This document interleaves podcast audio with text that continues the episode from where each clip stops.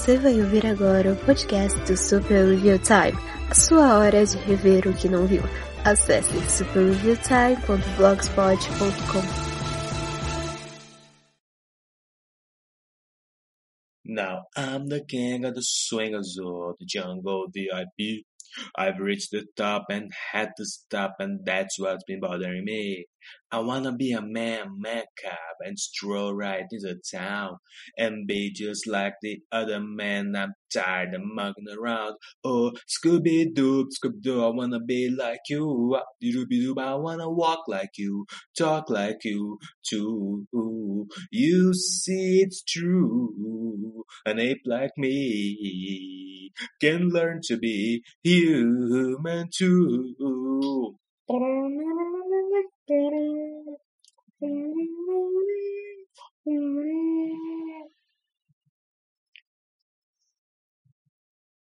Se essa é a sua primeira vez aqui, eu peço desculpas.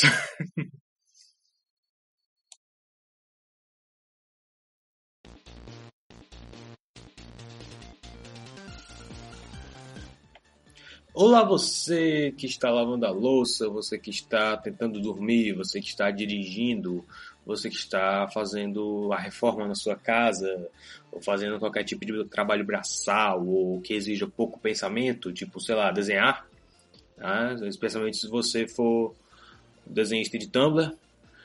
Está começando mais um Capan Comenta, podcast do Super Beyond Time. Eu sou o Capan Katsuragi e eu estou morrendo de sono uh, já faz um tempo.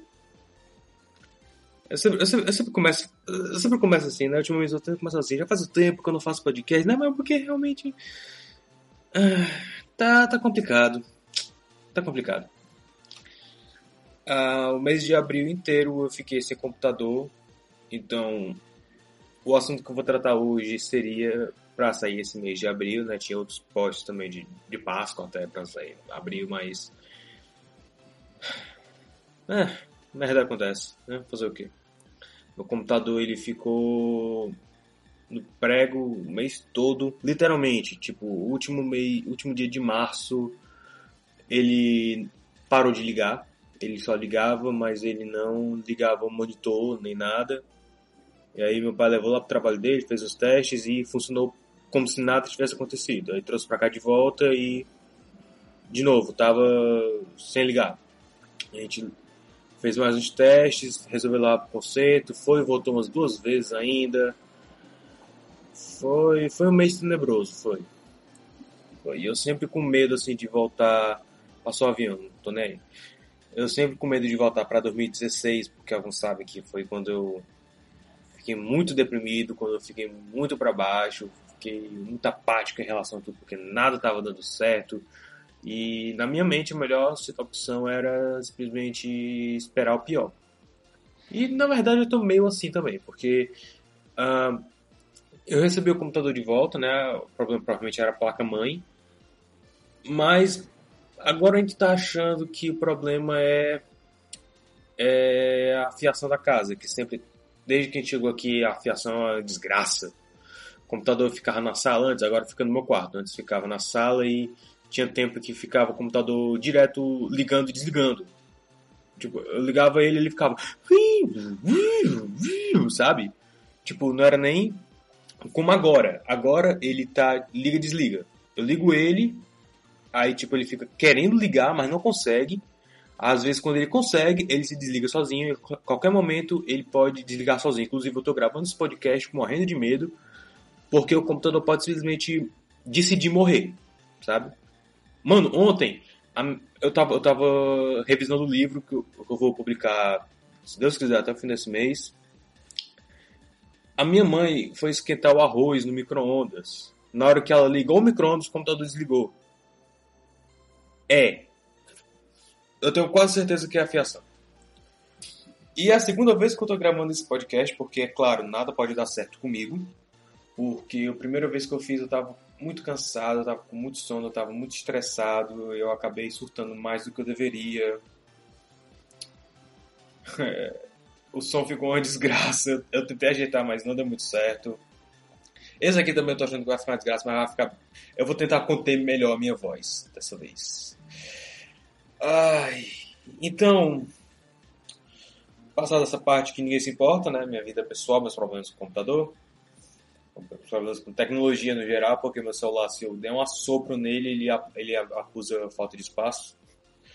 É... Nesse mês de abril, mais ou menos perto do meu aniversário, não lembro exatamente se foi dia 10 ou foi dia 12, eu não lembro. Mas teve um encontro dos acionistas da Disney e eles apresentaram o Disney Plus. Se você tem interesse nesse tipo de coisa, eu recomendo que você vá atrás do, do vídeo, eu vou deixar no, na descrição do podcast, é, que vai ter a apresentação toda, tipo umas duas horas de apresentação, mas se você realmente gosta dessas coisas, gosta de ver dados de financeiros e, e, econômicos e esse tipo de coisa, vale muito a pena. É interessante, porque até é, ele, eles mostram como que eles compraram parte da, de uma empresa de streaming indiana, porque eles explicam, não, porque o mercado indiano é muito forte, tem um aumento explosivo de de, de usuários e de internet, de velocidade, a gente conseguiu desbancar o PewDiePie, finalmente, agora nós somos a mídia mainstream, e aí, é isso na mente deles, e aí eles vão mostrar tudo, vão mostrar o Hulu, é, o sucesso do Hulu, a Disney tem parte do Hulu, saiu notícia ontem de que a Disney agora comprou a parte da Comcast do, do Hulu, então a Disney agora é dono do Hulu também, da Hulu e do Disney Plus, meu pai amado. Eu vou me contar, eu juro. E saíram algumas novidades e eu acho interessante comentar, né? Então, sem mais delongas, vamos lá as novidades do Disney Plus.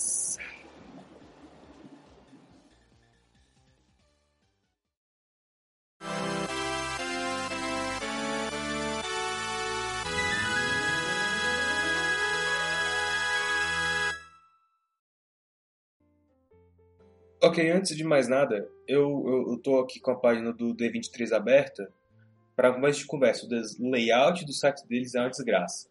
Se você quiser abrir, tipo, pausa o podcast, abre aí o link se você puder, se não puder, espera.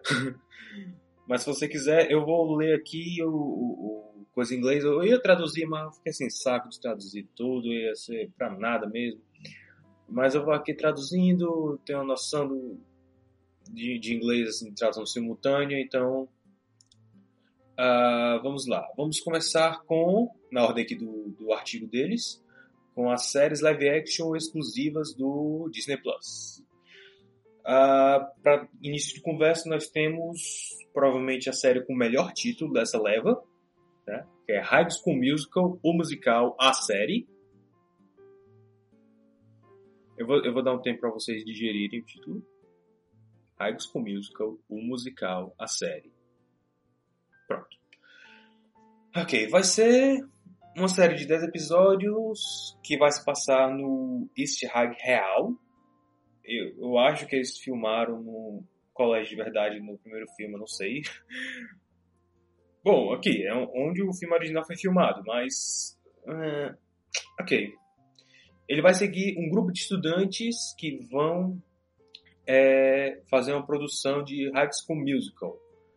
Eles vai ter referências dentro do universo, né, piadas internas, vai passar carro, vai passar moto, não tô nem aí, com referências dentro do universo, alguns estilos, alguns documentário, né?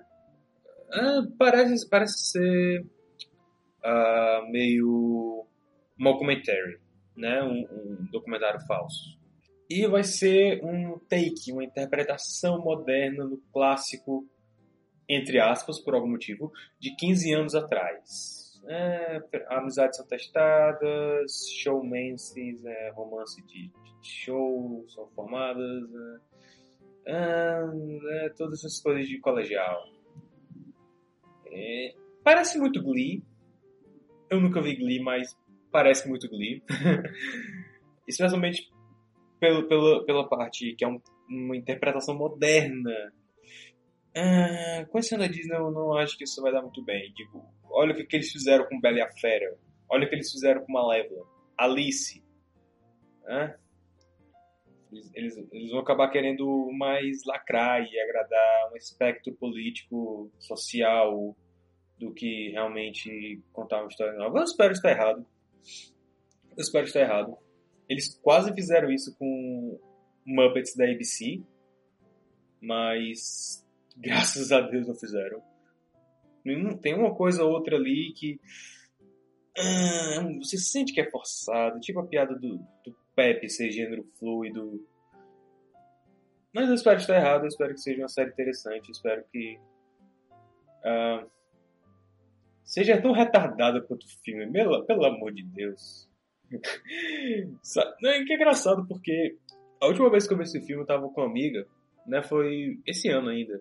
Eu não, tinha, eu não vejo Hacks com isso há anos, hein? Aí ela tava aqui em casa, bora ver Hacks com isso, ah, bora, tá no Netflix, bora. Aí a gente foi ver, e é engraçado porque ela notou um negócio que eu não tinha notado antes, ela disse que é, é interessante porque eles não eles só, a gente não vê o musical que eles fizeram, a gente vê só o o teste. E eu, verdade. Mas é porque o filme original ele, ele é ele é, é ele é narrado de uma forma que assim, normalmente filme desse tipo, no final tem aquele grande musical, tem aquele grande espetáculo uh, que todo mundo está se preparando, todo mundo está trabalhando para fazer. E só que aqui não tem, mas tem o mesmo sentimento de catarse, tem aquele sentimento de que alguma coisa foi completada. Então, embora não tenha o musical fi final em si, mas tem o mesmo sentimento, é como se tivesse. Então, é um filme muito. Cara, se você for assistir hoje, é um filme muito imbecil. E eu espero que essa série siga o mesmo caminho. Não sei se o Kenny Ortega tá envolvido na produção, não diz aqui. Eu espero que esteja. Cara, é tão cartunesco. High School Musical.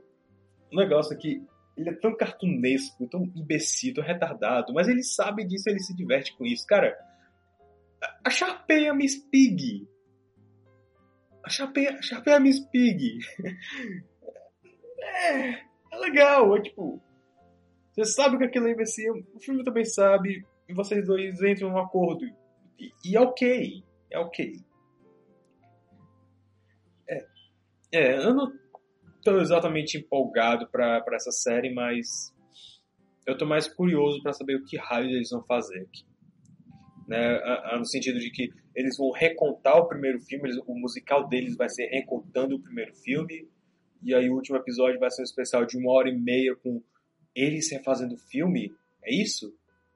Eu não sei, eu, eu quero muito ver.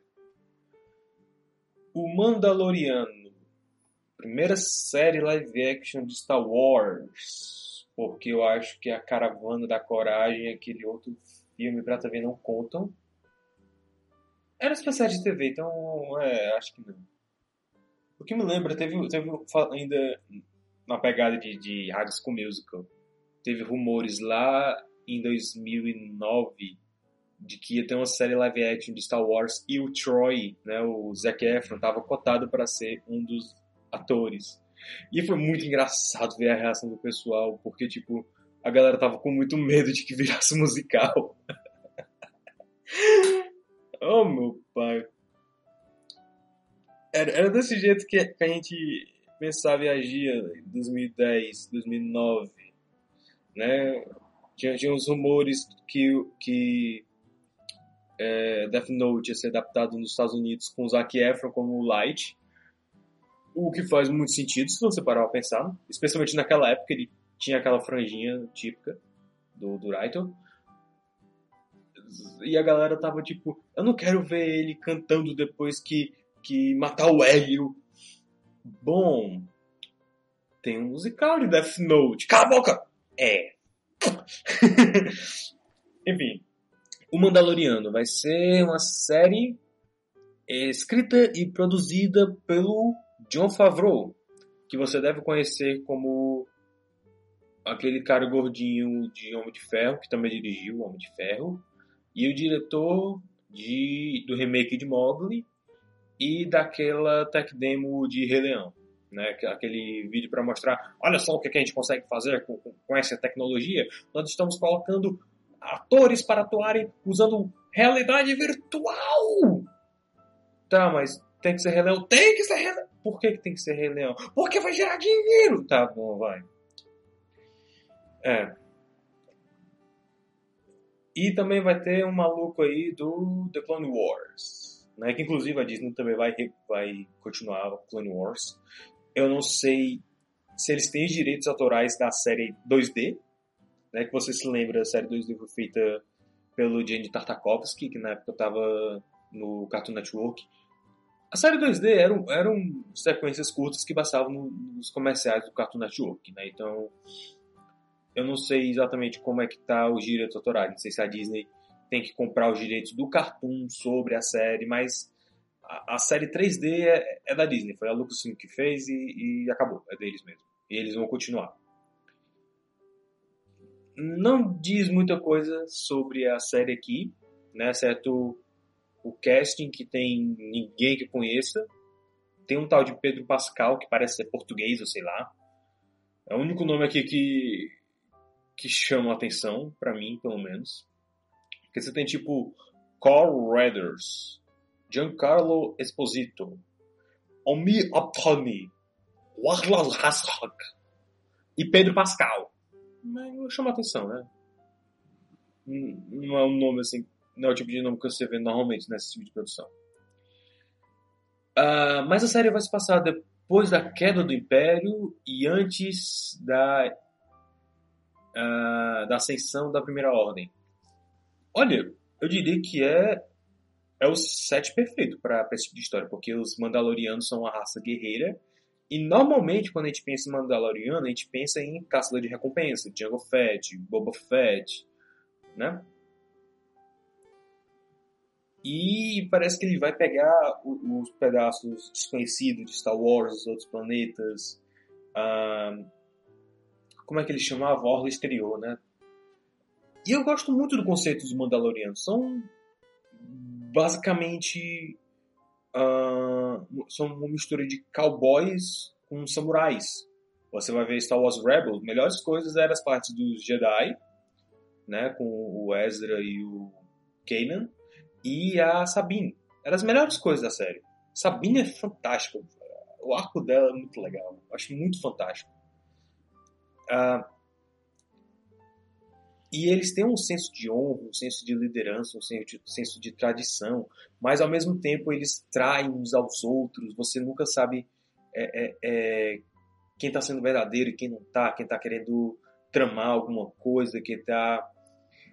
É muito, muito interessante, pode gerar muita coisa uh, meio Game of Thrones aqui né? Não aqueles níveis mais, mais ou menos, porque parece ser mais focado em aventura, uma coisa meio faroeste, que é o que Star Wars devia ser, uma, uma história de, de, fantasia medieval ou faroeste com uma roupagem tecnológica, as duas coisas misturadas. É o melhor dos três mundos, é, é samurai, bang bang e ficção científica, só que Star Wars não é uma ficção científica, né? Só a roupagem de ficção científica. É isso que é uma das coisas que eu acho que torna Star Wars tão especial, assim, é uma coisa que mistura várias coisas conhecidas nossas, de referências, mas de, de, de que está no inconsciente popular, mas trabalha de uma forma muito original. É isso que eu acho fantástico. E espero que eles consigam. Eu tô empolgado pra isso. Eu tô, eu tô querendo muito ver. A imagem que soltaram aqui parece muito interessante. Né? Bem cru, assim, com pouca cor. O, o, o armadura dele é bem simples mesmo. Então talvez a gente veja ele uh, nesse sentido mesmo de Bug Bang, né? Essa, essa, a paleta de cores lembra muito um Bug Bang. Acho que é isso que me chamou a atenção mais. É. Diário de uma presidente mulher. Ou de uma mulher presidente. Ou de uma presidenta, eu sei lá. O, o título original é Diary of a Female President. E tem um conceito absurdamente sensacional. Se isso fosse feito nos anos 90, seria espetacular. Né? É a história de uma menina de 12 anos, cubana-americana, que vai narrar o, as suas aventuras escolares, seus altos, seus baixos, na sua jornada para se tornar futura presidente dos Estados Unidos. Se isso fosse feito nos anos 90, seria uma coisa muito divertida, seria uma coisa bem interessante, né? Que é um conceito muito legal. Que eu acho que é meio cultural dos Estados Unidos de, de, de quando você vê aquela criança que é muito especial, que é muito inteligente, que ela tem aquela aquele senso de liderança, eu acho que é uma coisa meio cultural deles, é essa menina vai ser presidente um dia, né? Vamos de botar eles para cima, patriotismo e etc. Eu só lembro, se vê que eu só lembro disso em 12 é demais, que a Sarah Baker queria ser presidente dos Estados Unidos, eles mencionam isso duas vezes. Mas que 12 é demais, inclusive agora é da Disney, meu Deus. ok, desculpa. Eu tô devagando aqui. É um negócio lá pra frente já. É, hoje, nesse clima político tão tenso e tão polarizado que, que a gente tá, é, a ideia não me desce bem. Parece forçado, parece muito lacrador, sabe? Parece querer muito agradar um espectro político específico e de uma forma que só vai gerar é, aquela, aquela, aqueles GIFs de Tumblr e postagens de Instagram, esse tipo de coisa. Aquelas, e vai gerar muita frase frita, né? Vai gerar aquelas, aquelas frases que menina de, de 14 anos adora postar nas redes sociais, é. Eu não sei. Eu não sei. Se for dos anos 90, 80 eu já não sei. Anos 90 parece ser o período mais ideal para isso, mas eu tô curioso para ver. Seja, se for bom, massa. É um conceito legitimamente, absurdamente interessante. Que assim, a gente vê alguém que já conseguiu aquilo. A gente sabe que nesse, nesse universo ela vai ser presidente dos Estados Unidos, né? Até o que tudo indica. Mas. E assim, é legal ver como ela chegou lá, o que, que ela aprendeu, o que, que ela vai usar lá na frente se ela queria ser presidente desde o começo. Dá margem a muita coisa criativa. Tem um potencial absurdo. Mas. É... Não, não, não me desce. Se for bom, ótimo. Se não for, eu só quero ver a absoluta catástrofe que isso vai ser. Eu quero poder testemunhar. Da mesma forma que eu provavelmente vou ver o filme do Sonic na estreia.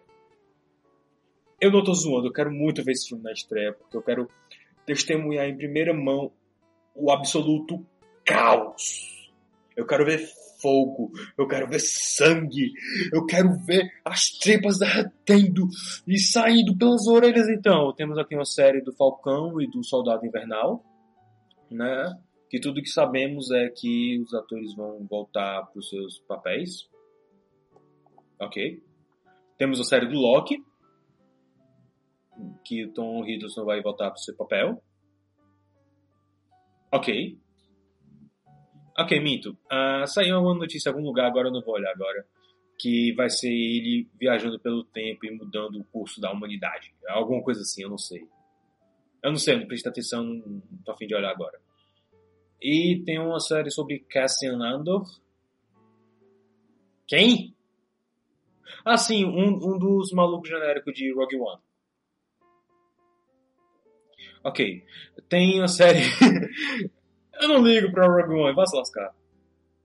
Tem uma série da Wanda e do Visão. De novo, eles. A Elizabeth Olsen e Paul Bettany vão reprisar seus papéis. E é basicamente isso. É. Série de heróis da Marvel. Hum, é interessante. Tem muita cara de universo expandido, mas como os quadrinhos da Marvel aparentemente vão falir no futuro próximo, né? Eles vão parar de fazer simplesmente porque não dá mais lucro, porque eles querem enfiar a militância política goela abaixo dos leitores, né? Para agradar para agradar um público que não compra quadrinhos, né? E, e, e mija na cabeça daqueles que compram.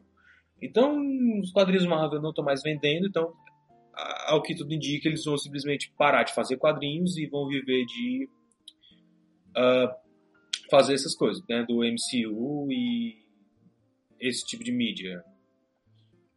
E se você for parar para pensar, é o mesmo conceito, né? Tem a, história principal, né, no cinema. Assim, os filmes dos Vingadores, né? Tem a história principal e tem as histórias de cada um paralela que meio que se misturam com a história principal, mas que não é necessário tu assistir para entender todos, né? E não vai ser a experiência completa, né? Mas é mais fácil do que acompanhar quadrinho, eu te digo isso. Né? Quadrinho você tem que.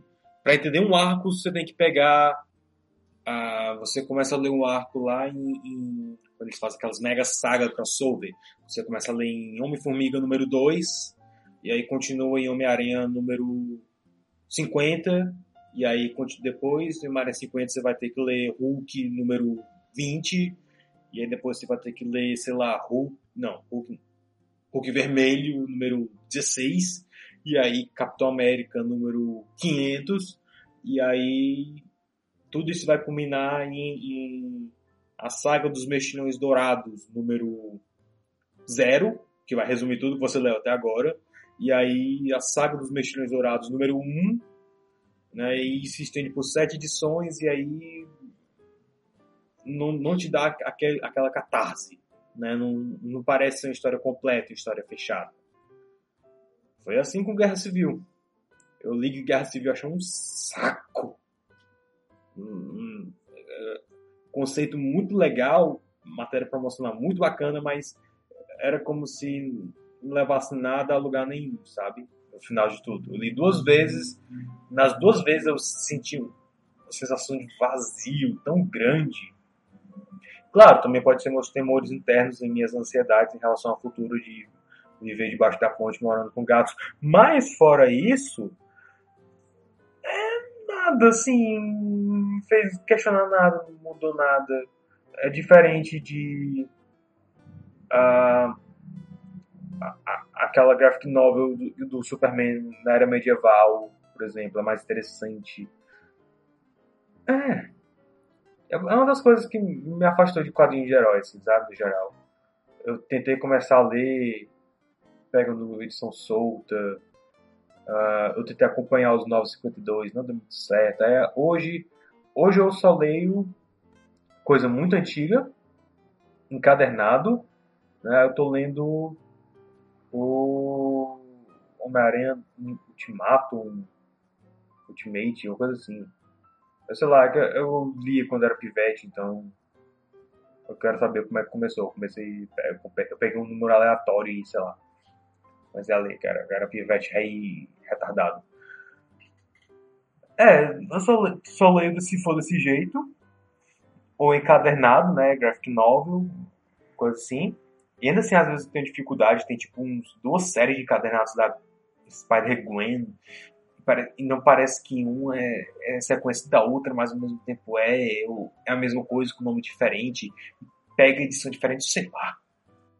Aí eu continuo, eu só leio encadernado, tem essa dificuldade, coisa antiga, Disney e arte. E nem arte direito, porque eles estão querendo tanto pegar carona na popularidade, popular, popularidade de Riverdale que é, tá ficando tão parecido.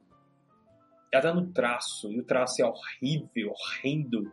Parece que foi desenhado por uma criança. Nossa, que. Né? Pois é, série da Marvel não tenho muito interesse. Quando sair aqui no Brasil, e vamos falar sobre isso lá na frente. Quando sair aqui no Brasil eu assisto, não vou atrás de baixar para ver, porque eu quero muito ver, não. A que eu tô realmente empolgado para ver é Mandaloriano. Isso eu tô muito interessado em ver. As outras eu tô mais curioso para ver se vai ser realmente bom, porque tem potencial legítimo, ou se vai ser uma bomba desgraçada. É, de qualquer jeito vai ser interessante. E é. É. Então vamos lá para as animações.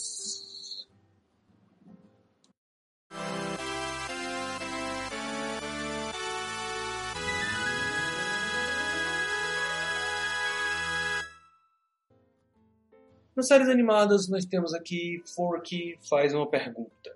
né? Uma série de 10 curtas, né? Estrelando Forky. Eu não faço a menor ideia do nome dele em português, mas é aquele garfinho que você vê em todo canto agora. Eu sigo muito pessoal relacionado à Disney assim, no Instagram, né? Pessoal que tanto é fã como às vezes faz os trabalhos para lá ou vai muito nos parques, né?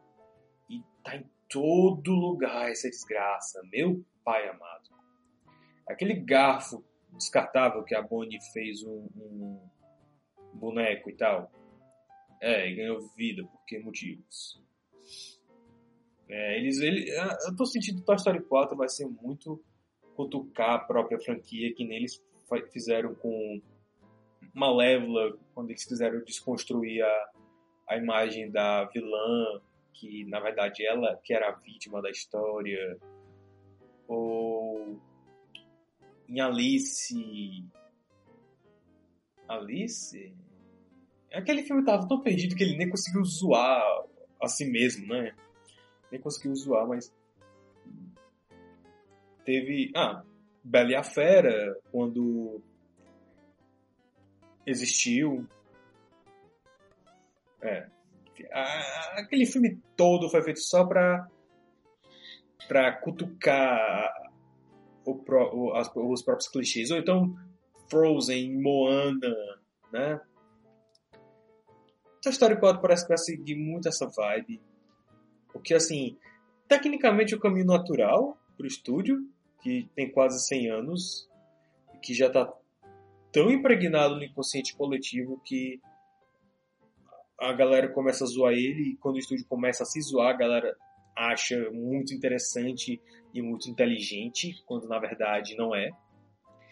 Mas enfim, Fork vai fazer uma série de perguntas sobre nosso mundo, porque ele foi criado, né, não com os outros, eu acho. E tem várias perguntas sobre o nosso mundo, como o que é tempo, ou o que é queijo, ou o que é amor. Baby, don't hurt me, don't hurt me no more.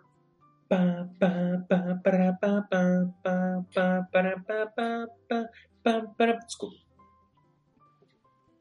Também vai ter uma série da Betty, né, que vai mostrar como, o que aconteceu com ela entre Toy Story 2 e Toy Story 4. Ou seja, a gente vai ver como ela usou uh, cotonete e acetona para apagar o rosto e redesenhar o rosto com detalhes surpreendentes, né? Uh, uh, o olho dela agora tem íris. e como ela, ela derreteu a si mesma e remoldou, mesmo sendo porcelana, para refazer o rosto em uma coisa diferente, o cabelo e é, já deu pra saber que eu não tô muito empolgado com Toy Story 4, né? É. Spark Shorts. Spark Shorts é um, um, programa dentro da Pixar, né? Que eles pegam gente aleatória de lá, pega diretor técnico, pega animador, storyboard, gente design de conceito, design conceitual de personagem e bota eles para dirigir um curta, né? Eles perguntam: "Você tem uma história?" Tem. Ei, tem uma história? Tem uma história? Tem uma história? Eu tenho, mais ou menos. Toma esse dinheiro aqui, pá, joga um saco de dinheiro no colo do cara, faz um curta. E faça bonitinho. A gente quer vender bolsinhas e bonecos e Funko Pop. É mais ou menos isso. É, só que eles dão a liberdade, a coisa mais autoral.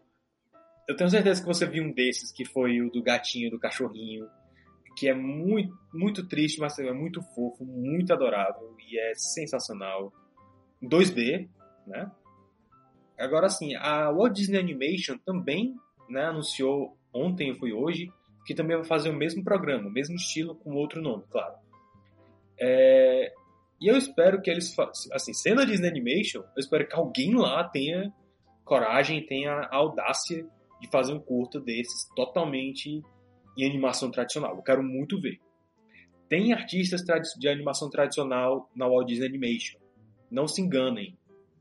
Tem, claro, Eric Goldberg, que é o cara da velha guarda, né, que estava na Renascença Disney, que animou o gênio da Aladdin, uh, que é tipo um, um dos dois caras que, que animam a mão ainda por lá. Teve o, um show de fogos no Walt Disney World, ou foi na Disneyland, eu não lembro agora. Foi nos parques, show de fogos. Que era o Happily Ever After, se não me engano. Era, era acho que era o Happily Ever After. Que precisava de animação nova de personagens clássicos. Precisava de animação nova do Gênio, animação, animação nova do Jafar, da Úrsula, né? Tem um, uma animação sensacional dela, assim, erguendo do mar. E chamaram ele, porque ele é o único que faz isso. Ele é o que viveu nessa época, né? É, mas, nos, nos, mesmo nos filmes de animação 3D, eles fazem o teste a lápis, né? O teste de animação a lápis. Se você for olhar no YouTube, você vai achar muito. Frozen Moana, que é, que é para os animadores 3D terem uma noção de como eles devem animar, animar como eles devem mexer os personagens, uh, como eles devem se comportar, etc. Né? Que é para a animação 3D ficar o mais parecido possível com a animação 2D. Sim! O Eric Goldberg também animou a tatuagem do Maui, de Moana. Aquela tatuagem ali é animação tradicional. É, sensacional, né? Muito legal. Enfim, eu quero muito ver esse Spark Shorts, que parece ser muito interessante. E assim, depois do que aconteceu com a Pizza e o John Lester, eu acho que eles estão precisando realmente elevar essa, essa morale, né? Elevar os ânimos por lá, valorizar os caras. Tem uma série também, vai ter uma série de Monstros S.A., né? Monsters at Work, né? Monstros ao Trabalho, que vai se passar depois do filme original, graças a Deus, finalmente, né? Que vamos seguir um cara chamado Tyler Tuskmore, né? Um mecânico jovem, animado, que trabalha ele trabalha, é engenheiro, é uma coisa assim, zelador, facility team, né, o time de facilidade, sei lá, engenheiro, zelador, escritório. Se ele for estagiário, ele é tudo isso ao mesmo tempo e mais mas ele tem o sonho de trabalhar de, de trabalhar no andar do riso. E vai ter de volta Billy Crystal, John Goodman, John Ratzenberger, ele foi o Waternoose? Foi? Waternoose não foi... Enfim. Uh, Jennifer Tilly, né? E também vai ter aquela chinesinha do Star Wars Episódio 8. Ela é fofinha. A personagem dela é uma merda, mas ela é fofinha. Ela parece ser gente boa. E, de novo, como eu mencionei, Clone Wars. A gente vai ter a continuação, finalmente, com 12 episódios e voltando para aquele tempo com Anakin Skywalker, Obi-Wan, Amidala, Ahsoka, Capitão Rex. Eu não terminei de ver Clone Wars, eu só vi Star Wars Rebels, mas Clone Wars eu tenho que terminar de ver, parece ser muito legal. É, é, é, só isso que eu tenho pra dizer. Parece ser muito legal. O que, que você quer que eu diga? E se da Marvel? Né? Marvel's What If. What If, né? esse e se, é um conceito bem comum nos quadrinhos. Eu já vi acontecer na DC, né? teve aquele. De novo, aquele, aquele, aquela graphic novel do Superman, onde ele vai parar na Idade Média, né, que é muito interessante, tem uns conceitos muito legais ali. Ou se o Superman, ao invés dos Estados Unidos, fosse parar na União Soviética.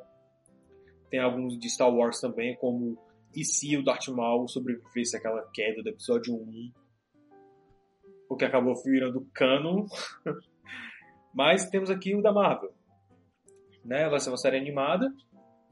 E eles vai ser baseado no Marvel Cinematic Universe, é claro. Né? É, e, e, vai tomar momentos principais, momentos pivotais do, dos filmes e vai mudar alguma coisa e ver como aquilo teria afetado. O que aconteceria se a Peggy Carter virasse a Capitã América, né, ao invés do Steve Rogers? Ou o que aconteceria se, sei lá, uh, o Tony Stark morresse na prisão, não sei. Ou então se Pantera Negra fosse um bom filme. Né? Esse tipo de coisa que o, o What If vai explorar. Agora, o que me irrita mais É, voltando para a Story, né? Vendo aqui. O que me irrita mais é que tem um conceito tão legal para ser feito no Disney Plus de Toy Story que e eles aparentemente não vão fazer, ninguém pensou nisso. Porque pensa comigo, o que que tá na onda muito? É reboot, reimaginação, né, remake, especialmente de coisa muito antiga. Então, suponhamos que o Andy tenha ido para a faculdade de artes. Né? Ele foi para a faculdade e durante seu tempo assim, de adolescência, jovem adulto, ele foi atrás de saber o que diabos era o Woods Roundup. Foi lá na internet, viu os vídeos, ele gostou. E ele pensou, eu posso fazer melhor do que isso. E na faculdade de artes, ele tem a sua oportunidade. E ele, é, ele encabeça, ele, ele dirige uma equipe fazendo o remake de Woody's Roundup. Era, que em português era Viva Woody. Era, acho que era Viva Woody.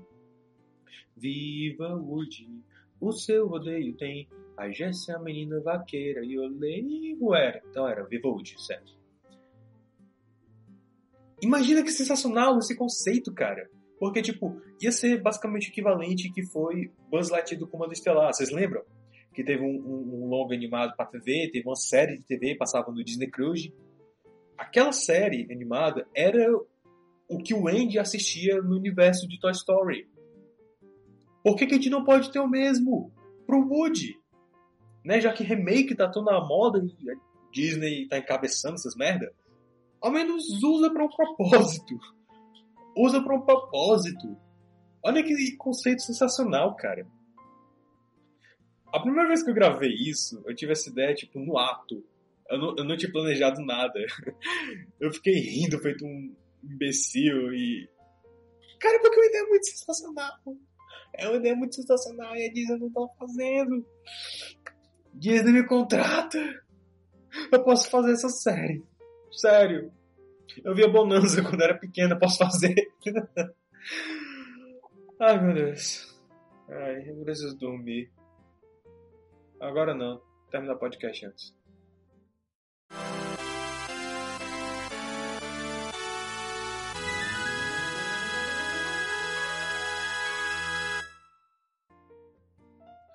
Série de documentários ou sem script, especiais ao vivo, enfim.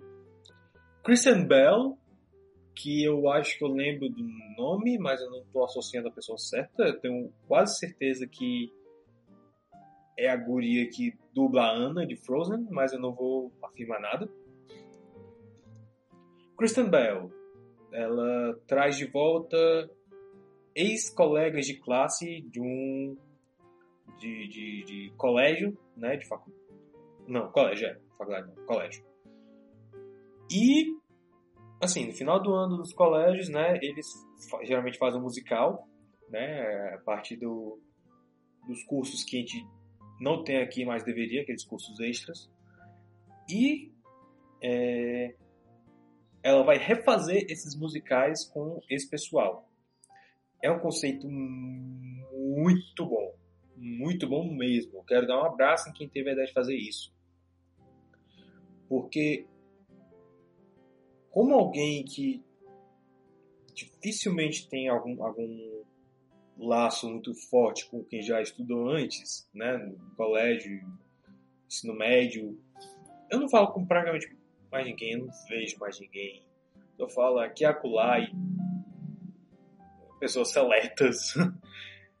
é, rede social ajudou muito, na verdade, né, mas eu não, eu não sinto mais a, a vontade de conversar como antes ou de ter aquela convivência, porque o colégio obriga a gente a conviver, a verdade é essa. Mas, de novo, eu não tenho vontade de falar nem com a minha família direito, que dirá ex-colega de, de colégio, né? Assim, não é nada pessoal, de verdade. Se tiver alguém que estudou comigo, estiver ouvindo, não é nada pessoal, o problema é comigo mesmo, que eu que sou... Eu tenho uma, a desenvoltura social de um pão de forma com casca, então é. Mas vamos lá. é isso que vai tornar essa série tão interessante, porque ela vai reunir esse pessoal, aí eles vão se lembrar dos tempos de colégio, vão lembrar das amizades ou amizades que já se foram, que perduraram, né, rivalidades que tinham. E aí eles vão tentar fazer esse, esse musical funcionar de novo. Né? Vão tentar fazer de novo os musicais. E aí tem alguns aqui como é, Noviço Rebelde, Bela e a Fera. Vai, Kamen Rider. Noviço Rebelde, Bela e a Fera e N. Que curiosamente, Bela e a Fera é da Disney, N tem uma versão Disney, e Noviço Rebelde agora é da Disney. Porque é da Fox. É, ok. Muito interessante esse conceito, muito interessante. Quero muito, muito, muito ver isso aqui. Quero muito ver o que é que vai dar, de verdade. Uma série ainda sem título sobre a Walt Disney Imagineering, né, uma série documentária. Para quem não sabe, Imagineers são aquele grupo de pessoas de uh, arquitetos, engenheiros, artistas que projetaram o parque, projetam até hoje, né? São eles que fazem uh, esculturas, prédios, brinquedos, rides, shows, esse pessoal, né? E vai, a série vai contar 65 anos de história, em alguns casos até hotéis, né? Na gestão Eisner ele queria que os hotéis também tivessem uma narrativa que era sensacional, assim, um conceito muito legal. Uh, então, a série vai, vai mostrar 65 anos de história, mais ou menos, do, das pessoas por trás, da arte, da, de, de, de criar essas coisas, do modelo de negócio. E vai ter entrevistas exclusivas e materiais nunca visto antes de, dos parques Disney ao redor do mundo. Eu quero muito ver isso, nossa. Eu sou apaixonado pela arte da ilusão, pela arte de é, enganar as pessoas nesse sentido, né? De, de dessa trocagem toda. Eu acho que um dos motivos que eu amo tanto a Mansão Mal Assombrada, né? a Mansão Assombrada na Disney. O a Ride, não o filme. O filme é uma desgraça. Eu estou muito empolgado para ver isso e se você for um artista de qualquer gênero, de qualquer nível, se você for um estudante, se você for aspirante, ou só muito curioso com, com esse tipo de coisa, esse documentário vai ser obrigatório para você assistir. Assista nem que seja no torrent. Isso aqui é uma pérola. E não, eu não, eu não sei, eu não sei mais sobre a série do que você, mas eu já digo de antemão, obrigatório. Tem que assistir. Projeto de herói da Marvel. Marvel's Hero Project. É uma série documentário que vai mostrar heróis jovens que estão fazendo a diferença nas suas comunidades.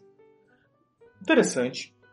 Né? Assim, não, não, é o tipo de coisa que me atrai e eu acho que também não iria atrair parte do público que é fã da Marvel. Então eu não sei exatamente como eles vão fazer isso. Quer dizer que a Marvel vai celebrar. É, aqui.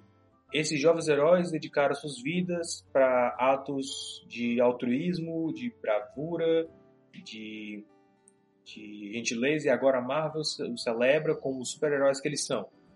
Ok, bom conceito, inspirador, mas como eles vão exatamente. O que marmota é essa? Como eles vão exatamente atrelar a marca Marvel a isso? Eu não sei. Tá, tá meio confuso, assim. Que tipo, é um conceito muito bom, não me entendo errado, mas. Como é que você vai atrair o pessoal pra ver isso? O pessoal. Hum, eu, ok, eu sou. Tenho uma ligação com super-heróis, mas. Esse não é o tipo de coisa que eu veria, a menos que mostrasse, sei lá, o Capitão América, ou, ou o Chris Evans, ou os atores uh, entrevistando essas crianças. Se for isso, massa se for isso, vai ser muito legal. Mostrar a, Zoe saudando, conversando lá com, com, sei lá, a piveta que criou uh, fissão nuclear usando uma, uma bola de beisebol e, e chiclete, né, para trazer eletricidade para sua comunidade em, em Iugoslávia do Norte, né? E aí sair com ela nas ruas, vendo as pessoas e mostrando como é que funciona. Se for um negócio assim, massa, massa, aí eu assisto. Mas até agora não tô com muita vontade de ver. Embora seja uma coisa interessante, mas. Ah, o mundo, de acordo com Jeff. Ah, ah, ah, ah, ah, Jeff, Jeff Goldblum. Porque ele teve um papel em Thor Ragnarok, então. Ah, tá no contrato, a alma dele é da Disney agora. ah, eu nunca entendi muito bem esses documentários produzidos e estrelados por celebridades. Tipo, ok, tem aquele lá do Morgan Freeman, mas é o Morgan Freeman. Ele tem uma voz potente, uma voz que te traz atenção. Então, é. Jeff Goldblum, talvez, o que, que ele diz é, é, Ele vai pegar coisas do cotidiano, como sapatos, tênis, sorvete, e vai fazer várias conexões de ciência, história e, e pessoas incríveis e um grande surpresa, surpreendentemente grandes, grandes ideias e insights. Olha, parece interessante, mas não é o tipo de coisa que eu assisto, desculpa. uh, a, men a menos que você se, seja atrelado ao, ao, Jeff Goldblum, você gosta da personalidade dele, alguma coisa assim, talvez você não assista, né? Eu gosto de Jeff Goldblum mais como pela piada, não tem muito filme dele, então... É, talvez eu assista, se tiver uma coisa interessante, talvez. Esse aqui vai ser mais do Net Geo, né? Mais... Enfim. Eu não assisto muito documentário, desculpa. Ok, esse título aqui, eu acho que alguém tá muito orgulhoso dele. Né? Be or Chef. Eu tô, eu tô vendo, eu tô vendo como é que vai ser a abertura já desse programa. Be or Chef. Be your chef, put my service to the test. Tie a napkin on the neck and we provide the rest. É. Um, a ideia aqui é que eles vão trazer famílias para criar um prato nos parques Disney. É, parece as coisas meio Masterchef, né? Mas parece ser bem mais assim, é, é leve, né? Que Masterchef é uma competição, tem um perdedor. Aqui eles vão trazer famílias, vai ser um, vai ser um, parece ser uma coisa mais divertida, sabe? Parece ser uma coisa menos competitiva e mais divertido nesse sentido. Né? Não vai ser várias famílias, vai ser duas. Então, é. Então, eu tenho quase certeza que eles vão chamar primeiramente aquelas famílias blogueirinha que tem muito no Instagram, né? Mas parece ser uma coisa interessante, porque eles vão querer um prato que é, concilia a tradição da família, né, a história da família, a relação entre eles e a magia da Disney. Eu tô traduzindo aqui literalmente, tá? Tô... é bem clichê. A magia da Disney é um pouco clichê, eu não usaria isso normalmente. Estou traduzindo aqui. Então eles vão né, poder criar um prato que represente a família deles pela para Disney, né, para os parques. Vai ser eu tô muito, eu tô querendo muito ver isso, mas porque eu gosto dessas coisas fofinhas, engraçadas, envolvendo família, ou, ou criança, eu vi o Masterchef Júnior mais porque era muito engraçado. era mais engraçado que o Masterchef normal. Então, Masterchef. Cara, eu, eu trabalhei em cozinha, é um negócio que não é pra mim. Eu, fiquei eu fico com agonia assistindo, sem mentira, sem mentira nenhuma. Eu fico com agonia assistindo às vezes. Agora, o Masterchef Júnior, Masterchef Kids é mais engraçado, é mais leve, é mais divertido, assim, faz mais piadas. Teve um episódio só que eu fiquei morrendo de agoniado, que foi o Masterchef, aquele episódio que do Brasil que eles tiveram que fazer pro circo. Ali eu fiquei agoniado, pela madrugada. Nossa. Mas é, esse aqui eu tô muito interessado em ver. Muito. Parece um conceito muito legal. Relíquias do Cinema. A arte icônica dos filmes. Isso aqui vai ser interessante, porque eles vão pegar é, filmes da Disney, claro, porque né, não dá para eles fazer um negócio pro Disney Plus e, e, e, fazer um episódio sobre o Mágico de Oz ou Cantando na Chuva. Não. Eles vão fazer Piratas do Caribe 1, Mary Poppins, Muppet Movie, Tron, um oscilado para Roger Rabbit. Né? Vai ser produzido pela ABC e vai mostrar colecionadores ou arquivos, né? De gente que tem esses props, esses objetos usados em cena. Vai ser muito interessante. Vai ser, eu acho, eu acho muito legal ver. Nem todos, porque, enfim, não são todos os objetos de cinema que têm uma história interessante para contar. Nem todos, nem todos podem ser a roupa do Leão Covarde, do Mágico de Oz, né? Mas é, vai ser legal porque vai mostrar tanto a perspectiva de quem tem esses objetos, né, de colecionadores, como do pessoal que fez, né, dos atores que interagiram com o objeto. Vai, Kamen Rider 2. Uh, passou o Ichigo, agora passou o Nigo atrás dele. E como alguém que gosta muito de ver eu, eu acho que gosto mais de ver as coisas por trás das cenas do que o próprio filme. Né? Porque, sei lá. Eu quero muito ver isso, especialmente porque falaram, falaram em Muppet Movie. Eu quero. Eu acho que não tem tanto material suficiente sobre Muppet Movie na internet. Pelo menos não que eu tenha visto, assim. Talvez tenha, mas eu não tenho acesso, porque tem mais em DVD, ninguém se importa em colocar colocar online eu vi, por exemplo, uns. Como era? Os testes de câmera que fizeram. Fizeram. Tá tocando o telefone, eu não vou atender. Essa é a cobrança. Fizeram os testes de câmera para ver como os Muppets reagiriam. Ai, naquela, naquela tomada específica, naquela lente específica. Vocês me perdoem, tá?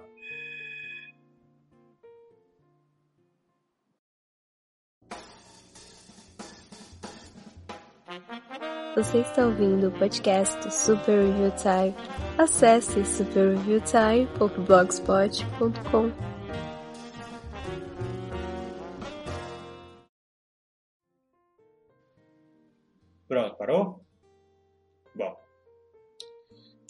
como eu dizia, talvez eles vão atrás de mais filmes depois, né? Esse aqui é só para chamar sua atenção, mas talvez até filmes mais desconhecidos, né, assim, do público grande, como Ilha do Tesouro ou ou The Eller, alguns filmes que eu já até resenhei no blog, né? Darby O'Gills, esse tipo de coisa, isso é muito legal. Eu, estou muito interessado em ver isso aqui. E falando de documentários, vai ter um documentário sobre o making of de Frozen 2, porque é claro que sim né, chamado Into the Unknown, né, através do desconhecido, que a Jennifer Lee, né, na apresentação para os acionistas, disse pode ou não pode ser o nome de uma música do filme, então vai ser o novo Let It Go. Vai, vai, vai ser o novo Let, Let It Go. Ele até rima. Let It Go, Into the Unknown. É. Não é um off básico. Eu vou ver porque, enfim, a magia do Animal Kingdom. O National Geographic vai mostrar como funciona o Animal Kingdom, né, o parque de animais na Flórida do, do parque da Disney. É, entrevistando os experts, né, veterinários, biólogos, imagineers em geral também, né? E também a Sea Base, o aquário da Sea Base do Epcot, né?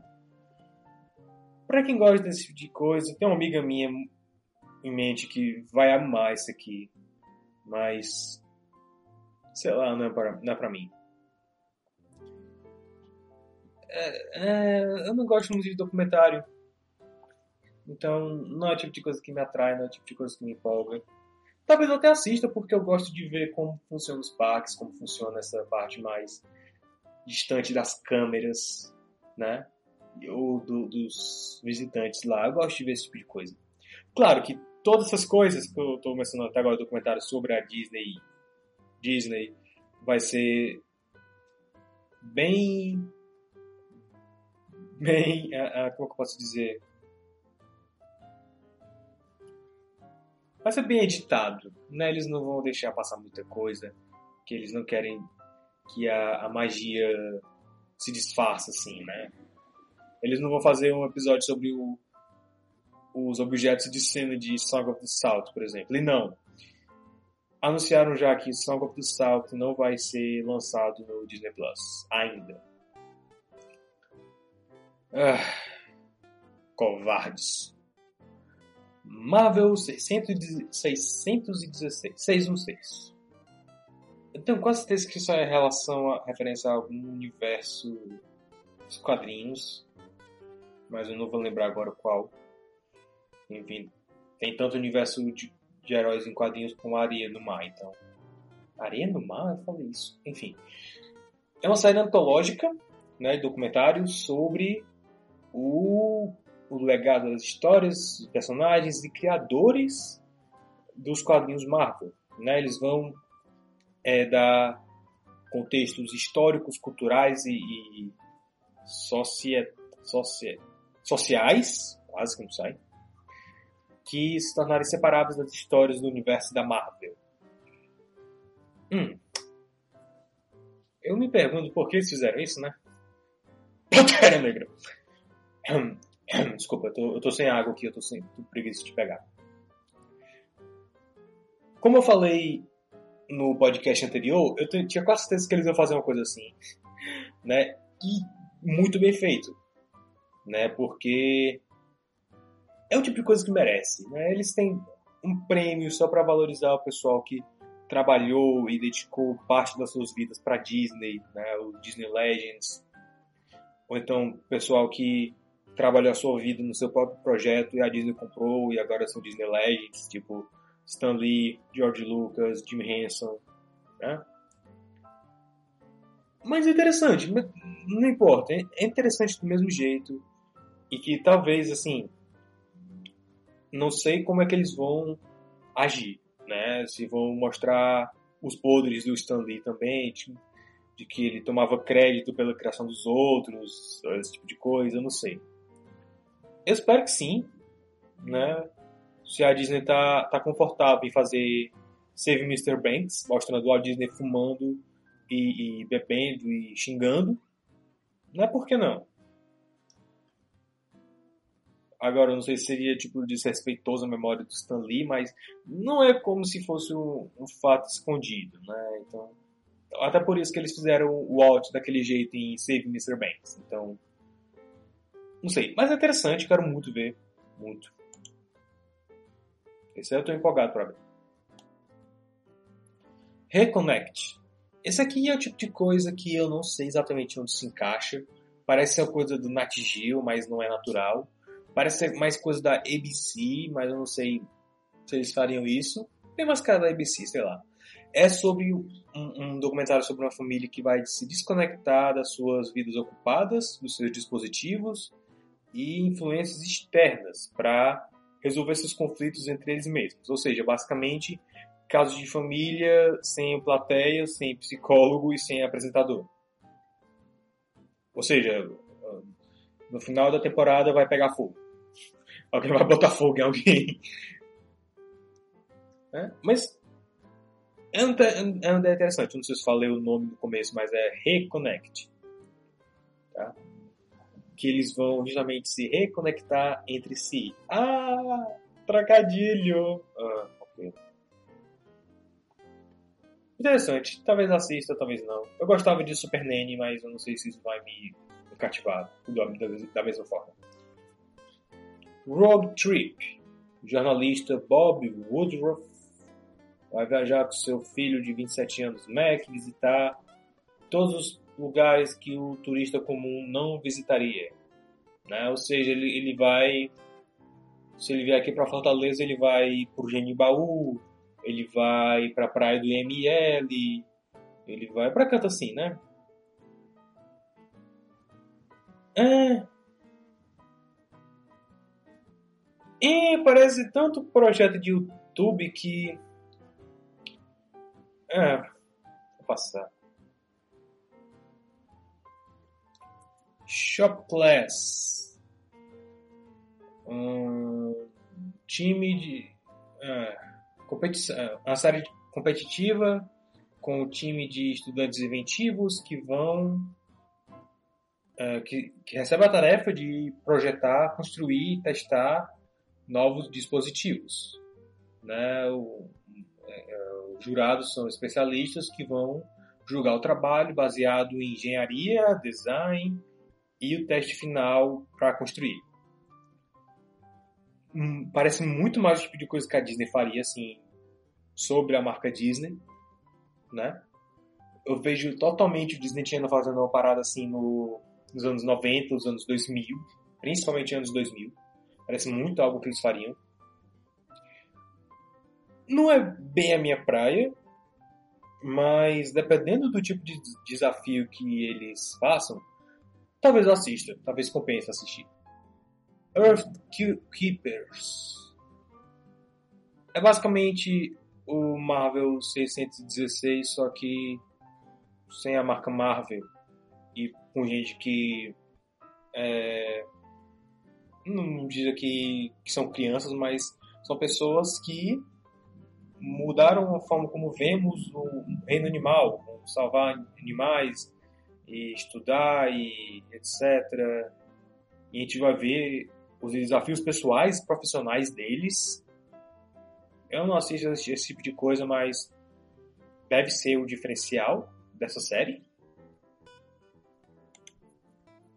Eu imagino que seja, não sei. Ink and Paint. Isso aqui vai ser muito legal.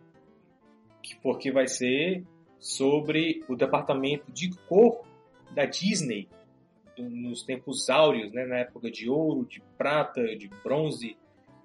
Eu não sei se até época de bronze, mas enfim, é baseado no livro né, de mesmo nome e que vai, de novo, vai contar sobre o departamento, né, que era basicamente feito só de mulheres que mulheres são naturalmente mais caprichosas do que os homens nesse sentido, né? Os homens, o trabalho dos homens era fazer animação, né? Que era é, exigia, não exigia tanto cuidado, assim, a detalhes, né? Mas aí as mulheres faziam trabalho de, de colorização, e se eu não me engano, também faziam de limpeza, né? De passar o rascunho pro final. Eu acho que também faziam vai ser muito interessante, especialmente porque é, foi no mesmo período que teve a greve do comunista lá, do, do Akbabis, né, a greve que todo mundo queria ganhar o mesmo e etc.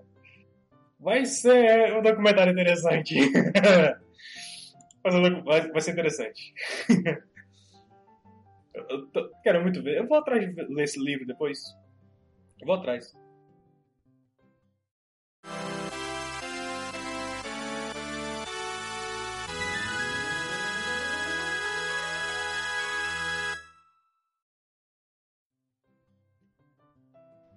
E agora para os filmes originais. A Dama e o Vagabundo. Vai ser basicamente aquele filme de cachorrinho que a Disney faz. Né? Airbud. E todos os seus spin-offs e spin-offs de spin-offs. Vocês acham que eu estou zoando, mas o universo compartilhado de Airbud, que eu não sei se é exatamente compartilhado, mas é, é tudo spin-off uma coisa da outra, é maior do que o da Marvel, cara. Eu, eu, acho, eu acho que a franquia Airbud deve ter mais filmes que, que a Marvel. Com certeza. Porque tem a série Airbud, e aí tem Santa Paws, e aí tem Santa Puppies, e aí tem Space Buddies, que eu não sei exatamente qual é, não sei se eles fizeram Space Buddies, e aí é, Santa Buddies é um spin-off de, de Space Buddies, e Santa Paws é spin-off disso, ou se é ao contrário, se Santa Paws é um spin-off de Airbud, e aí de Santa Paws veio Santa's Buddies, e aí daí veio Space Buddies. Eu não sei onde Perdido para Cachorro se encontra, mas eu tenho quase certeza que dá para colocar no meio. Vai ser a mesma coisa, ok? Vai ser animais treinados, com aquela boquinha digital, os dubladores. Não, não existe motivo para esse filme existir. Não existe. Não existe. O original é perfeito. É um clássico. É o ápice da fofura. Não existe motivo para esse filme existir, tá? Então, dane-se. É claro que eu vou assistir, é meu trabalho. Noel. No, Noé, Noelle. Né? É um filme de Natal, então é, eu já tenho um pouco mais de interesse de ver do que Dama Vagabundo Remake. Tá, é sobre um maluco chamado Nick Kringle, que é o próximo a ser o Papai Noel, mas ele não quer ser ou ele tem dificuldade, né, para pegar o trabalho. E a irmã mais nova dele, Noel, que é a Anna Kendrick, que eu não faço a menor ideia de quem seja, ela goza de todos os privilégios de ser uma Kringle, sem nenhuma expectativa de responsabilidade, né? Sem se preocupar com nada. Ela é basicamente a princesa do Polo Norte.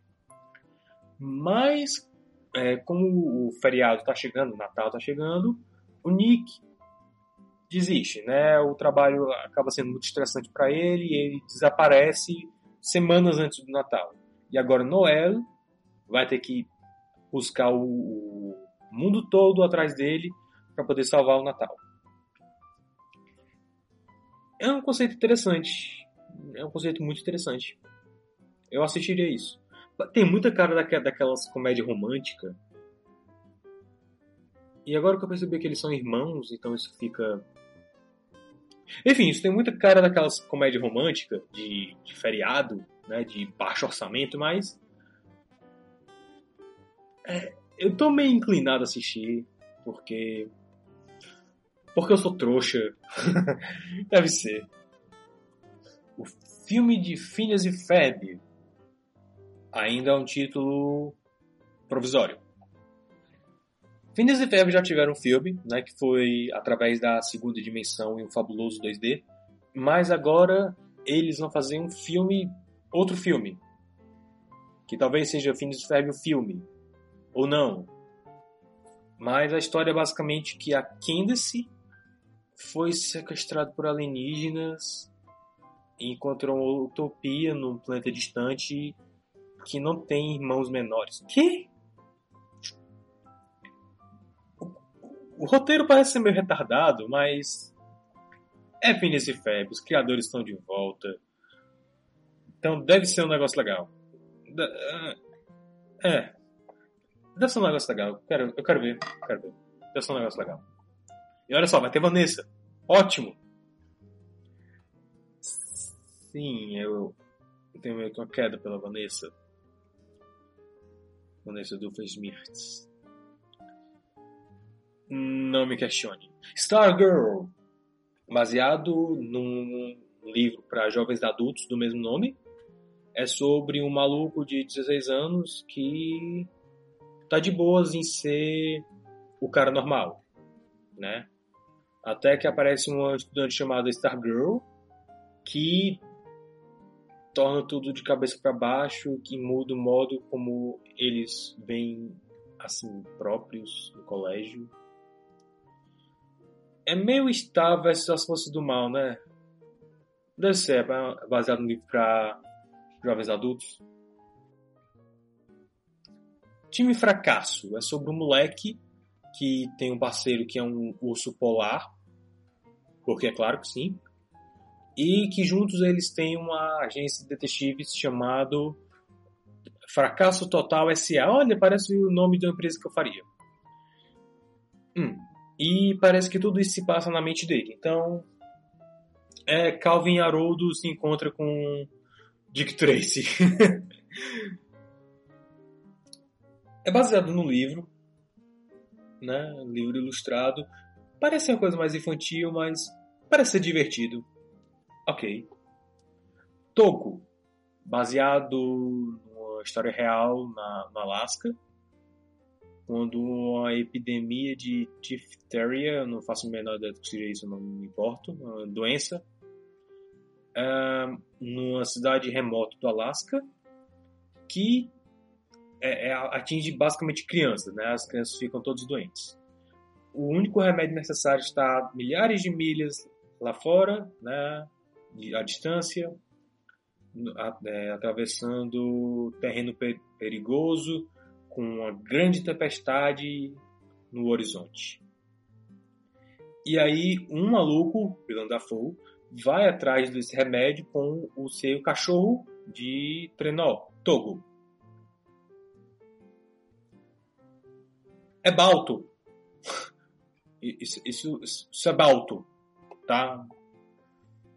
É. Enfim, além disso,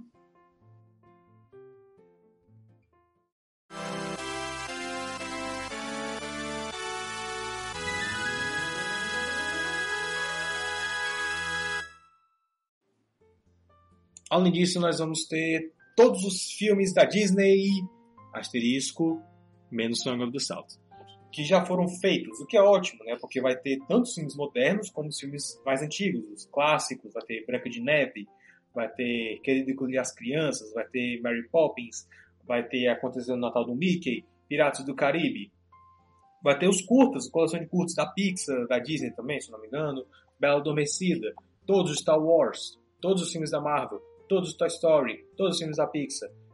Operação Cupido original e remake, porque teve um remake, eu, não, eu espero muito que eles façam sequências. Sim, existem sequências de, de Operação Cupido. Eu vou escrever sobre isso um dia.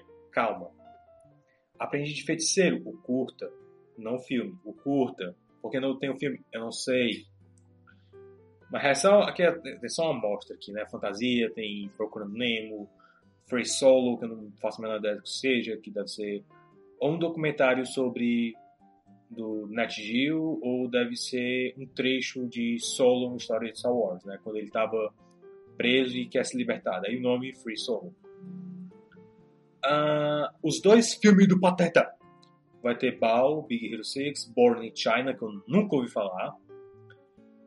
E além disso, vai ter também séries de televisão. Ei, vai ter Andy Mac, Garoto Conhece o Mundo, vai ter DuckTales original e remake, vai ter Turma do Pateta, vai ter Kim Possible, séries da Marvel, Guardião da Galáxia, Ultimate Spider-Man, Mickey, né, os curtos do Mickey, a casa do Mickey, Mickey da, da corrida, Malcolm in the Middle, Casa da Raven, uh, Star Wars Rebels, Simpsons, porque é claro, né, a Disney comprou os Simpsons, comprou a Fox, e inclusive nesse encontro de acionistas, os Simpsons fizeram uma apresentação lá, fizeram, tinha uma, teve uma animaçãozinha lá deles saltando seus novos lords corporativos todos poderosos, alguma coisa assim. O que ainda sou muito surreal para mim, mas tudo bem. Também vão ter os filmes da Fox, né? Eles deram alguma amostra lá que vai ter, por exemplo, Noviça Rebelde, Noviça Rebelde e Noviça Rebelde. Bom, pelo menos foi o. Eu acho que foi o único filme da Fox que eu vi lá, mas também vai ter Alien, vai ter Avatar. Avatar vai ser a principal franquia da Fox agora, né? A Disney divulgou o calendário de, de projetos até 2030, uma coisa assim. E vai ter Avatar 6, isso se o público não se cansar, porque Avatar foi um filme chato. É um filme meh. O universo dele é desinteressante, é genérico. Eu não sei, é genérico para mim. Eu não consigo ver muita graça em, em Pocahontas espacial com Thundercats azuis. O que é engraçado, porque se fossem de fato Thundercats, já transformaria o universo bem mais interessante, mas eu sou devagar. Ok. Além disso, nesse mesmo encontro de acionistas, e essa é uma notícia que vai agradar a duas pessoas, eu e o Nagos. Oi, Nagos, se estiver ouvindo, me marque no Twitter. Né, que é o, dois autistas de corporativo. né? Bob Iger, o contrato dele vai expirar em 2021, se eu não me engano.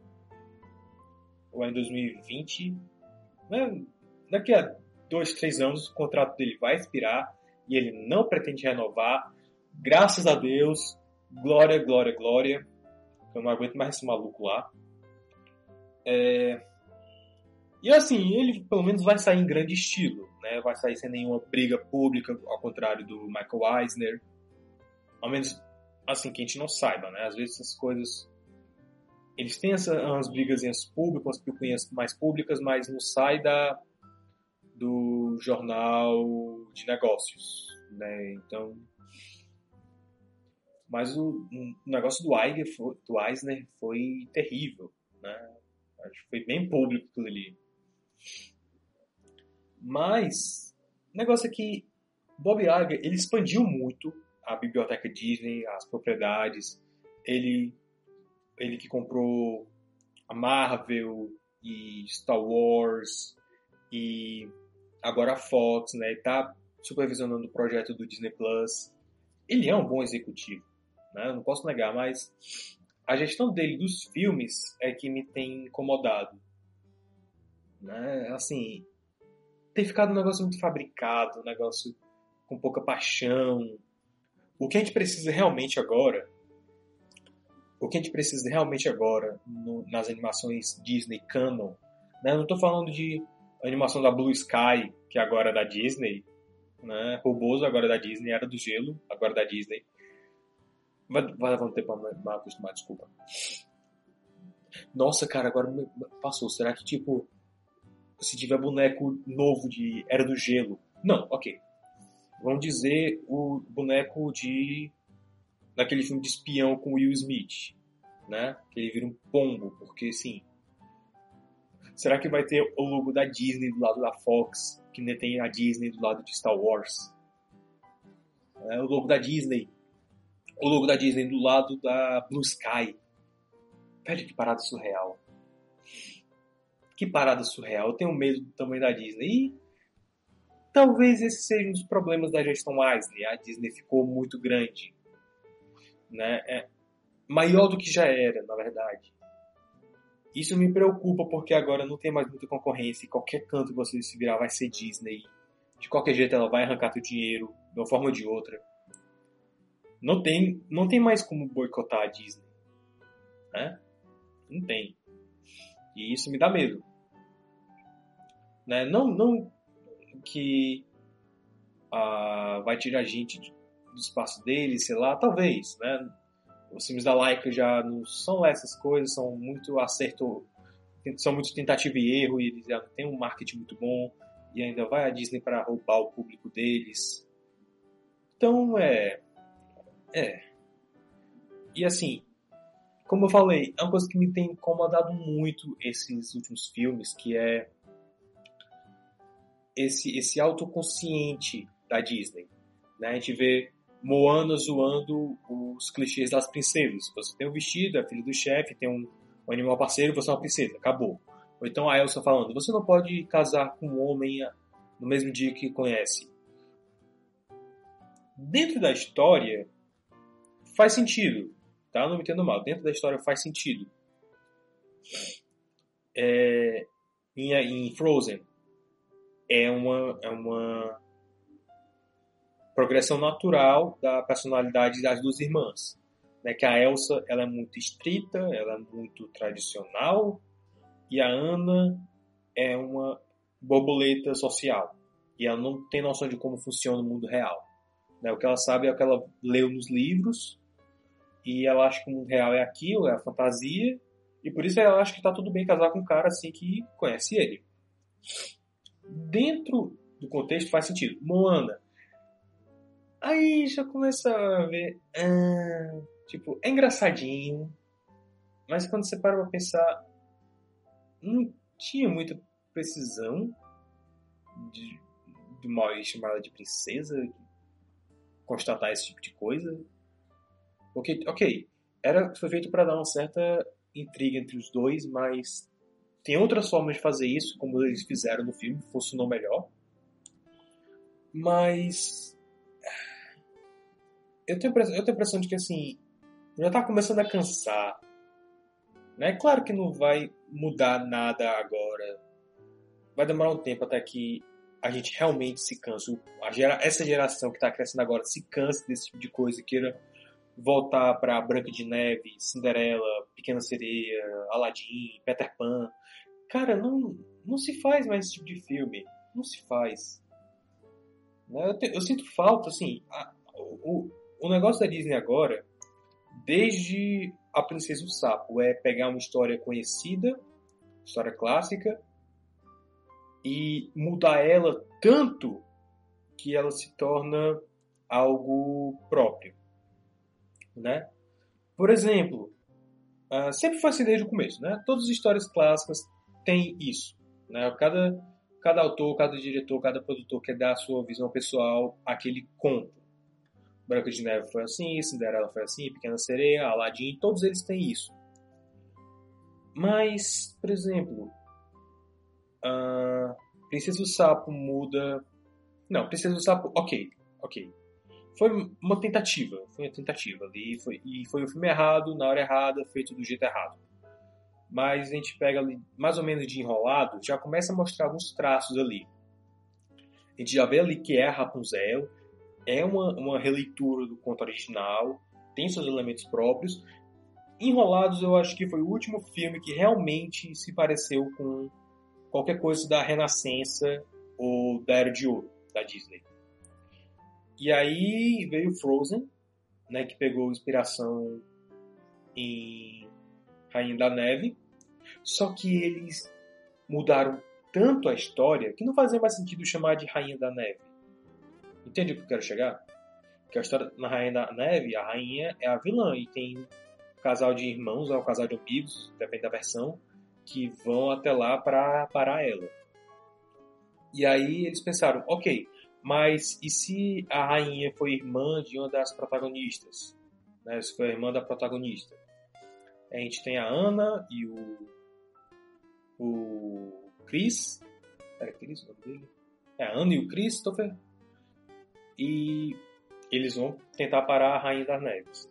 Só que aí eles acabaram mudando tanto e a Elsa ia ser a vilã. Tem storyboards no YouTube. Se você for procurar, você vai ver. A Elsa era a vilã e era fantástico. Era, era espetacular. Mas aí a história mudou tanto do, do conceito original que já não tem mais sentido chamar Rainha das Neves. Mesma coisa com Moana. Moana pegou um, um amontoado de lendas havaianas, polinésias e tentou fazer a história própria, basicamente. Então esse parece que vai ser o, o, o modus operandi da Disney a partir de agora. É, que é uma pena que Gigante que tenha sido engavetado, que teria sido basicamente a mesma coisa, só que com João e Pé de Feijão. No caso, o maluco que faz amizade com a filha dos gigantes, né, a pivetinha, que é gigante, claro. Mas, sei lá, talvez tivesse muito parecido com o Bom Gigante Amigo, né, que tinham feito há pouco tempo, então não queriam fazer a mesma coisa muito perto. Talvez os dois filmes estivessem ficando muito parecidos, então resolveram cancelar. E talvez é, a maior parte da culpa seja do Bob Iger, né? Talvez o John Lasseter também, porque foi a gestão dele como presidente da Walt Disney Animation e da Pixar. Né? Agora, como a gente está com outra pessoa no cargo, que eu não lembro agora quem é, se eu não me engano, é a Jennifer Lee. Se eu não me engano é a Jennifer Lee, mas pode ser outra mulher também. Eu lembro que era mulher na Walt Disney Animation e na Pixar era o Pete Doctor, que dirigiu Divertidamente, está na, tá na equipe desde Toy Story, então... É. E eu espero muito, assim, que mudem esse modus operandi, né? Depois que o Bob Iger sair, talvez o próximo CEO queira reavivar a moral dos longas animados Disney, talvez voltar a fazer animação tradicional.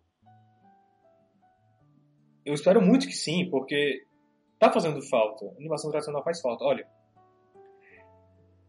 se eles tivessem ficado, se eles tivessem feito, continuado a fazer alguma coisa como Tarzan, nossa, onde é que a gente estaria hoje, cara? Tipo, não só na técnica, mas na qualidade da história, né? Porque depois de Tarzan, foi só ladeira abaixo. Teve um, um, uns altos com Lily Stitch, mas no geral foi só ladeira abaixo. Que assim, é uma coisa é você assistir o filme, analisar o filme sendo só aquele filme. Outra coisa é você fazer como eu fiz, de assistir os filmes na ordem.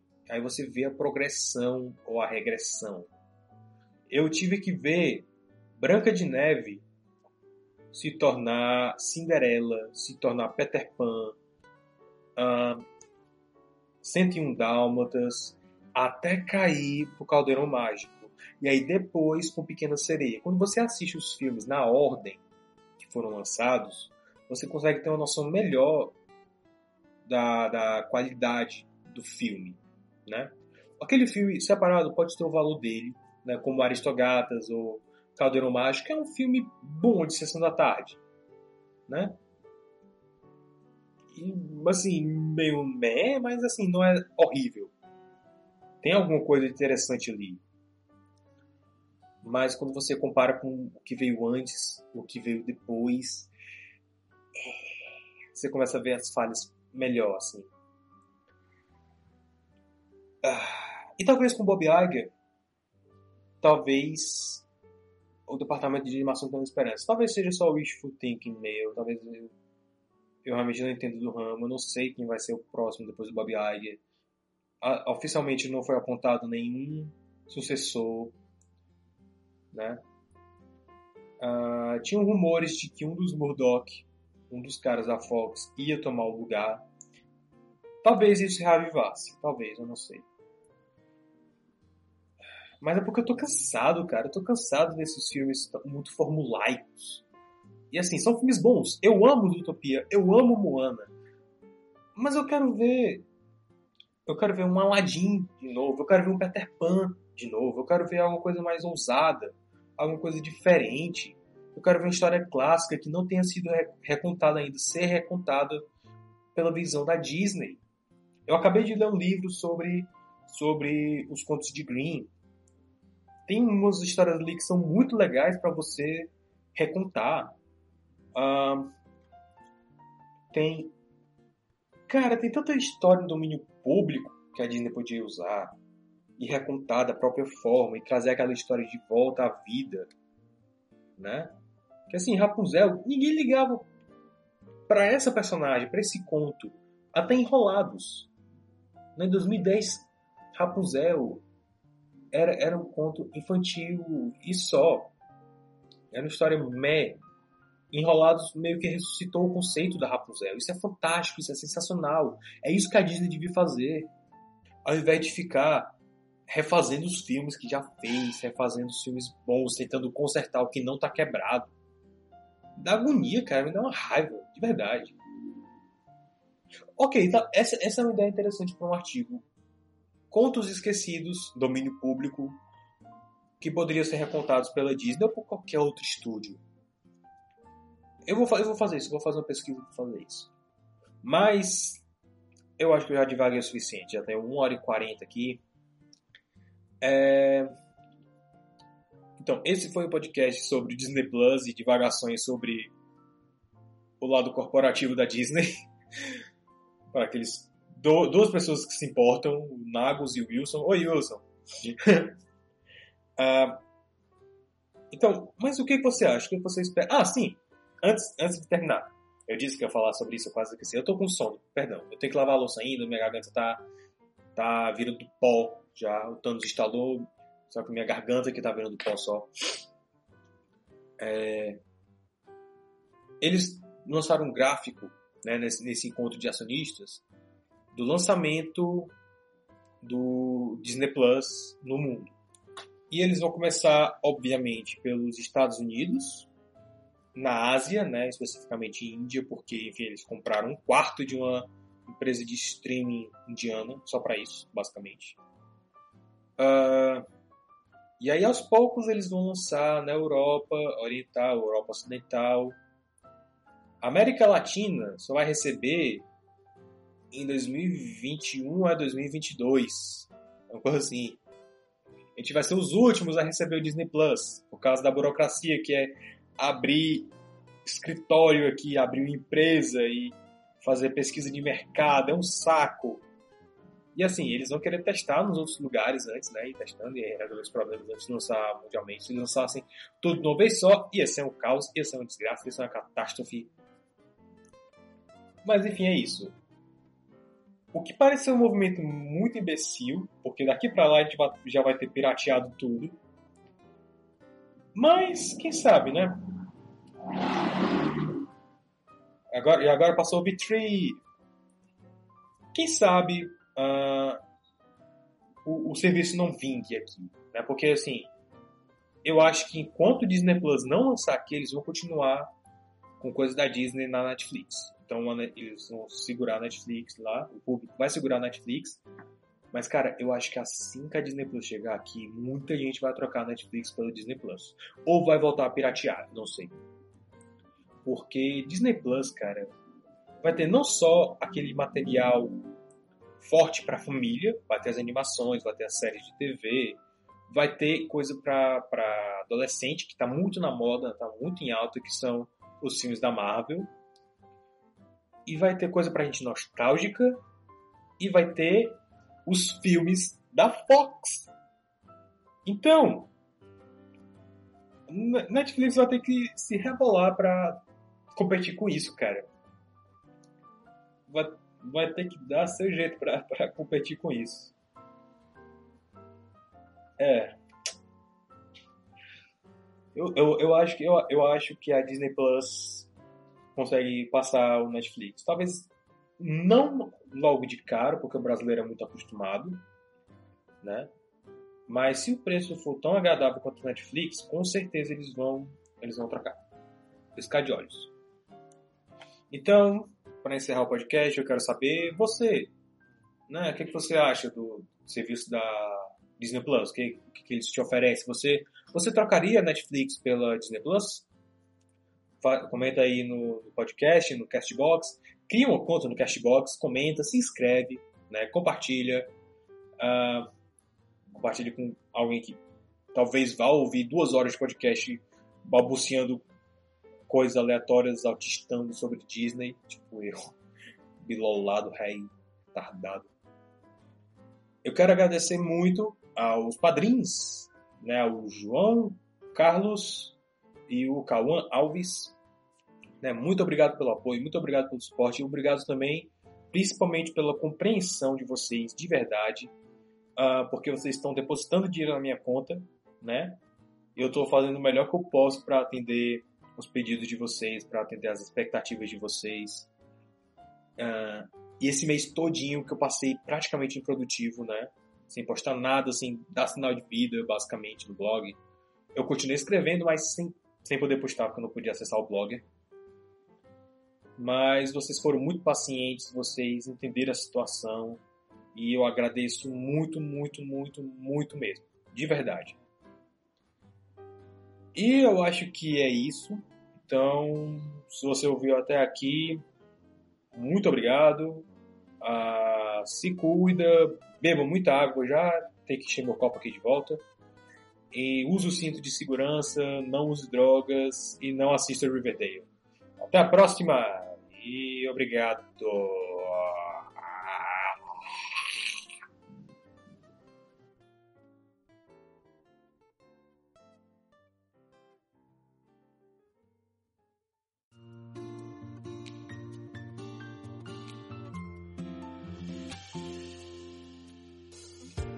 Você ouviu o podcast do Super Review Time. Para mais resenhas e vídeos de coisas semi-obscuras, acesse superreviewtime.blogspot.com.